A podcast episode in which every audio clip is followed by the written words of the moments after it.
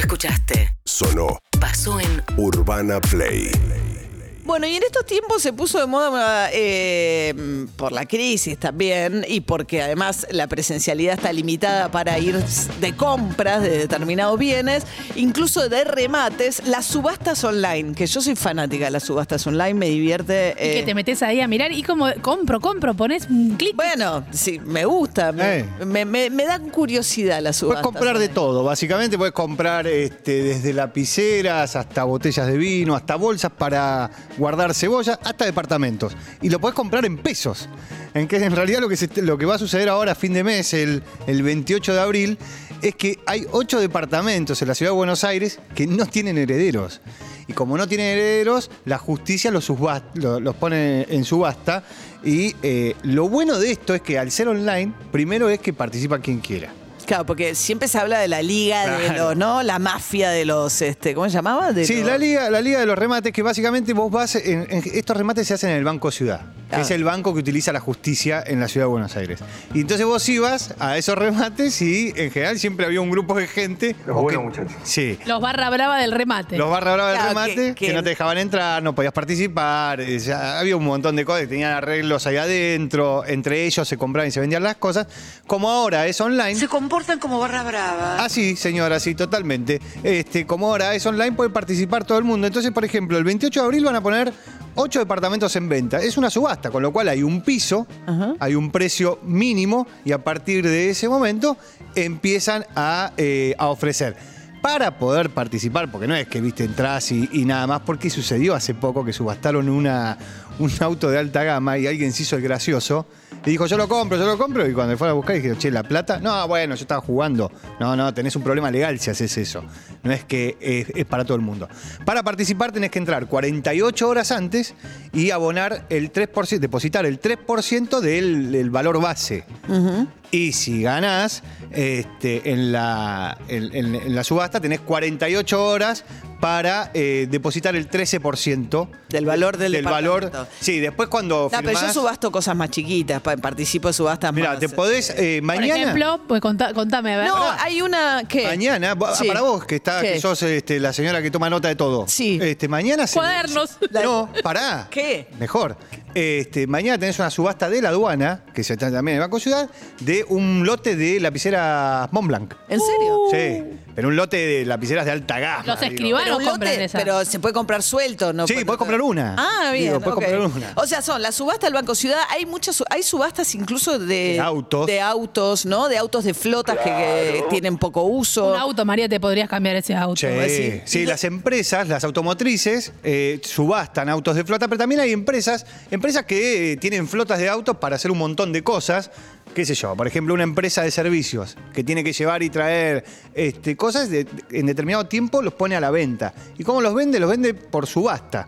Te puedes comprar autos, te puedes comprar mobiliario, te puedes comprar este, marcos de puerta. Por ejemplo, cuando van a- a tirar una casa, todo lo que son los marcos de puertas, las ventanas y todo eso se sacan y se subastan. Y todo eso lo puedes hacer por internet. Hay varias páginas donde se puede Tenés hacer. la- el. Banco Ciudad de los Sí. remates oficiales. Después hay Adrián Mercado tiene una de autos. Sí, eh, Narváez Vid tiene también un montón de cosas, Narváez. autos, camiones, inmuebles. Y yo uso, eh, está la de Usá Usado, que Sí. es la de Verga Hermanos. Sí. Este, Ah, que tienen esos grandes depósitos, ¿no? Sí, ahí no, cuando- cómo es como el ellos sistema, hacen ¿no? mudanzas, las casas quedan. No, ahí es, el sistema de eso es así. Vos tenés los guardamuebles. Eso. Y entonces vos firmás un contrato con el guardamueble. Verga Hermanos tiene guardamueble. Entonces vos firmás un contrato que dice que si vos, eh, no sé, al día 15 no pagaste, Se puede subastar, pero también son de mudanzas, ¿eh? Y les dan es un circuito grande ya. ahí eh, te- de- sí, que empiezan a darle en consignación para vender. De acá en más. Vamos a hablar un poco de vacunas. Roberto Salvareza es ministro de Ciencia, Tecnología e Innovación de la Nación. ¿Qué tal, Salvareza? Buen día. ¿Qué tal? Buenos días, María. Bueno, a ver, una aclaración que ustedes sacaron ayer que tenía que ver con cierta confusión acerca de la efectividad de las vacunas chinas y la vacuna china Sinopharm que se está dando en la Argentina. Creo que son dos productos este, diferentes. Ustedes saben, uno es elaborado por un laboratorio estatal, que es el caso de Sinopharm. El otro es una compañía biotecnológica de China, que es el caso de Sinovac. ambas tienen en su fase 3 distinta eficacia, ¿no?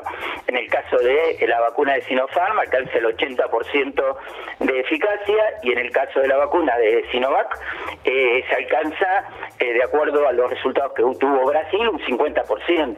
Entonces hay que aclarar que Argentina está vacunando con Sinopharm, está del 80%, mientras que Chile y Uruguay están vacunando con la eh, vacuna de Sinovac. Entonces hay que informar bien en ese sentido de que en, Argentina usa la vacuna de Sinopharm y no la de Sinovac. Ahora, con relación a la Sinovac, hubo estudios en Chile que decían que, digamos, 50% en la segunda dosis, ¿no? Y que en la primera dosis era realmente muy baja la eficacia, que había que esperar a la segunda dosis como para tener cierto nivel de inmunidad importante.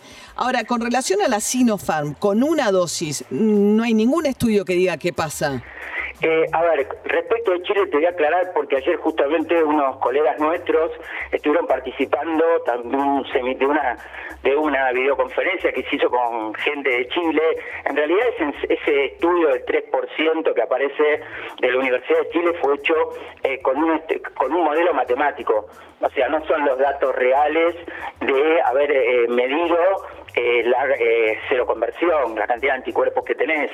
Entonces también ese dato es cuestionable. Lo que hay que ver es lo que nos dicen los este, colegas de Chile, que eh, lo que están viendo es una disminución de los casos de este, gravedad y de mortalidad.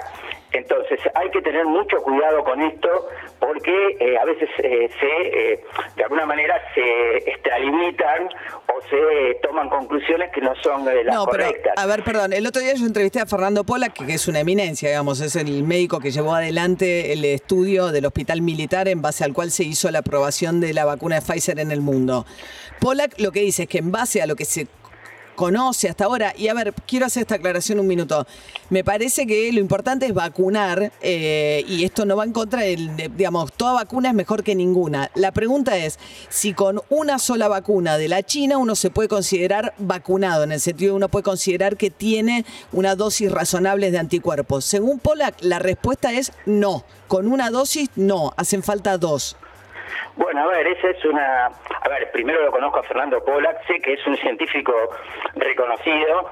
Eh, te puedo asegurar que en el caso de la vacuna eh, de Oxford, con una dosis, el Reino Unido y Canadá protegieron a su población.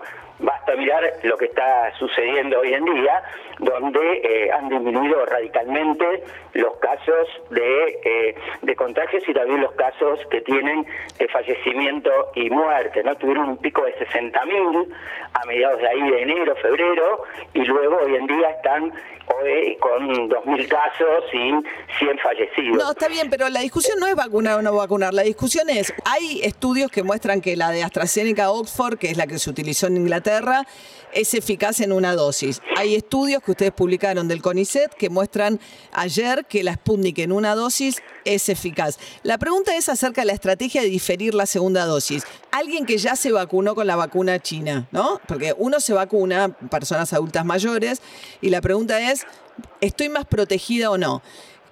entonces, la pregunta es, hay mucha gente que se vacunó con una dosis de la China a la que se le difirió la segunda dosis y seguramente la de sus parientes y los que recibieron esa vacuna es qué grado de protección tiene mientras tanto esa persona. Mira, lo que te puedo decir es que eh, esas personas tienen baja probabilidad de terminar hospitalizadas o con fallecimiento. Eso es lo que hoy en día se conoce de las vacunas en general. ¿eh? de todas las vacunas que se están aplicando, inclusive la de eh, Sinovac en Chile. Sí, ¿y para cuándo tendrían ustedes el resultado de los estudios en una dosis de la Sinopharm? Mira, estamos, este, vos sabés que en el caso de la vacuna de Sinopharm se, se empezó a vacunar posteriormente a la de Sputnik. Eso lo, lo sabés, ¿no? Entonces tenemos más datos, por eso se completó el estudio de PUN y se pudo eh, informar.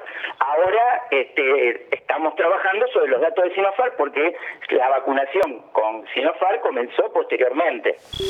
De acá en más, con María O'Donnell. Bueno, nuestro móvil de Juli Rofo ¿eh? está en La Matanza. Juli. Hola María, sí, me vine a un móvil auspiciado por Leo Pilos. Leo Pilos, bien, ¿te recibieron bien en la tierra de Leo Pilos? Me recibieron muy bien en la tierra de Leo Pilos, estoy en Lomas del Mirador, que es parte de La Matanza, en eh, Kobe, que es eh, la empresa textil que eh, fabrica los barbijos Atom Protect, los que conocemos en la jerga pandémica como los barbijos del CONICET. Que son un furor, ¿no? Porque tienen esta, primero se pueden lavar, ¿no? Y tienen además un- una tela con nanotecnología. Yo la nanotecnología, la anterior alegría que me había dado era contra los piojos, porque desarrollaba una tecnología que era un poco mejor para el combate a los piojos. Claro, lo que me explicaron hoy tempranito cuando vine acá a Kobe es que justamente la clave tiene que ver con la nanotecnología, porque en una escala tan, tan, tan chiquita, mucho menos que microscópica, los materiales se comportan de una manera muy distinta y entonces puedes hacer otras cosas con esos materiales eh, que están que estás trabajando en, en una escala tan, tan, tan pequeñita. A ver, Ángeles Espeche, gerenta de la textil Kobe, con K Kobe, que es la que hace este barbijo Atom Protect, que eh, eh, está tan, eh, vemos tanto en las calles de la ciudad de Buenos Aires y alrededores. ¿Qué tal, Ángeles? Buen día. Hola, ¿qué tal? Buen día. ¿Nos Gracias escuchan ahí en la, en, la, en, la, en la planta? Estamos acá en la planta, sí, sí. Qué bueno, qué bueno. Eh, una historia, digamos, ustedes tenían una pyme pequeñita dedicada a otra cosa y pe- pegaron el volantazo con, con, con- en el medio del- del coronavirus hacia la confección de este barbijo. Sí, mira, yo te cuento, la verdad es que veníamos trabajando en mudarnos ya, yo lo que le decía, la mudanza ya estaba programada, ya la otra planta la veníamos trabajando hace dos años, nos tardó mucho tiempo en, en tener la luz y el gas. Eh, así que eso es lo que demoró, justo nos tocó en la pandemia la mudanza. Y lo que decidimos es, dijimos, dejemos acá la parte de, de barbijos y en la otra planta que se haga lo que es textil para el hogar. Cuando surgió la pandemia, eh, yo le dije a mi marido, hagamos barbijos, y él me dijo, no, yo no voy a hacer un barbijo cualquiera. Entonces me dice, porque es peor, es contraproducente que te pongas algo frente a la cara. Y yo le y él, y él me dice, ay, y hagamos unos super barbijos, me dice, pongámosle nanotecnología. Nosotros viajamos para las ferias textiles y ahí él había visto el tema de la nanotecnología para aplicar a las toallas, ¿viste? Para sacarle el olor a humedad. Usted ya, ah, en las ferias textiles ya se promovía eso, es como un baño que se le da de la... Claro, es una impregnación. Eh, no, no es sencillo porque vira mucho y se, se lo tenés que tirar cuando no funciona. Eh, así que es, es todo un, tiene que estar todo perfectamente cronometrado para que salga todo bien. Así que, pero bueno, gracias a Dios, a raíz de esto él se comunicó con la doctora Silvia Goyanes, que es una excelente científica, y ella le dijo, me parece excelente la idea, chicos, eh, hablamos con el equipo de nanotecnólogos, nos conectó con la UNSAM, ese mismo día estuvimos todos reunidos y dijeron, sí, sí, vamos para adelante porque es una idea brillante. No es solo que vos eliminás el coronavirus en la parte exterior, sino que los propios gérmenes que vos exhalás no te los llevas a tu sistema respiratorio. Vos cuando tenés una tela común frente a la cara, lo que haces es eh, tragarte todos tus gérmenes y bacterias. Si vos dejas un barbijo tres horas, eso queda lleno de gérmenes, bacterias y hongos. Lo que hace esta tela es que esos gérmenes y hongos queden en la tela, atrapados en la tela. Entonces no los llevas a tu sistema respiratorio. Ah, que esto no es con el coronavirus, sino que es una forma más sana de andar por la vida con barbijo. Exacto, es para las dos cosas. Flor Alcorta. Ay, tu amiga, por favor, no me digas si está o no en el reality, no hagas quilombo. Tu amiga la Chepi, voy a hablar de tu amiga la Chepi. La Chepi. No me des información. Muy amiga de Evelyn Boto, nuestra compañera Sí, totalmente. Evelyn aparece en los, en los videos de la Chepi que tiene dos millones de seguidores. Pero es- literal, es, ¿no? nuestra es una- Madonna Sí, sí, prácticamente. Sí sí, sí, Bueno, cuestión que, eh, ¿qué pasó esta semana? Ma- Mariela Anchipi, la esposa de Daddy Brieva, a quien la llaman la Chipi, se contagió de coronavirus junto con Daddy. Entonces, en intrusos ponen por error en el videograf, en la pantalla, eh, Daddy Brieva y Dani la Chepi, en vez de poner Mariela la Chipi, Daddy Brieva y Dani la Chepi positivos de COVID. Claro, eh, una madre del colegio al que acude la hija de la Chepi ve esto y le agarra un ataque y le empieza a insultar, ¿no?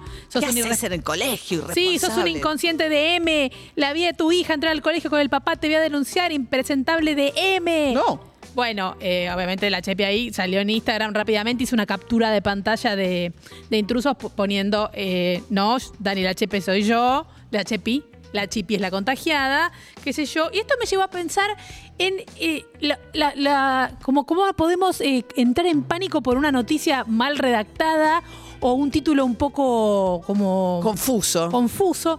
Y no va, María, que vos esta semana eh, estás en los portales. ¿Qué? ¿Por qué? Bueno, vos hablaste en Masterchef de tu anosmia, que es esta condición de la que careces de olfato, pero Sí. claro, es justamente uno de los síntomas de COVID, no tener olfato en tu caso, Sí. es de nacimiento. Sí. Vamos a leer algunos No. títulos en la semana. ¿Qué pasó? María O'Donnell no tiene olfato y alarmó a todos los participantes de Masterchef. Vamos con otra. La reacción del jurado cuando María O'Donnell reveló que no olía nada.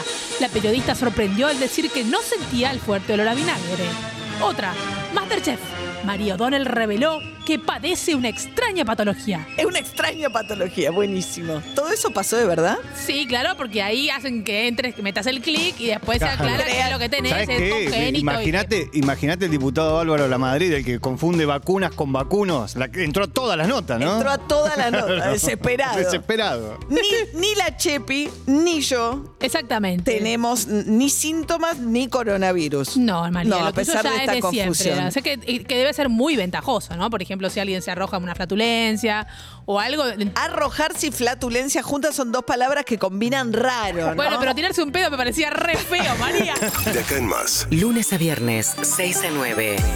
María O'Donnell está en Urbana Play 1043. Una nueva experiencia.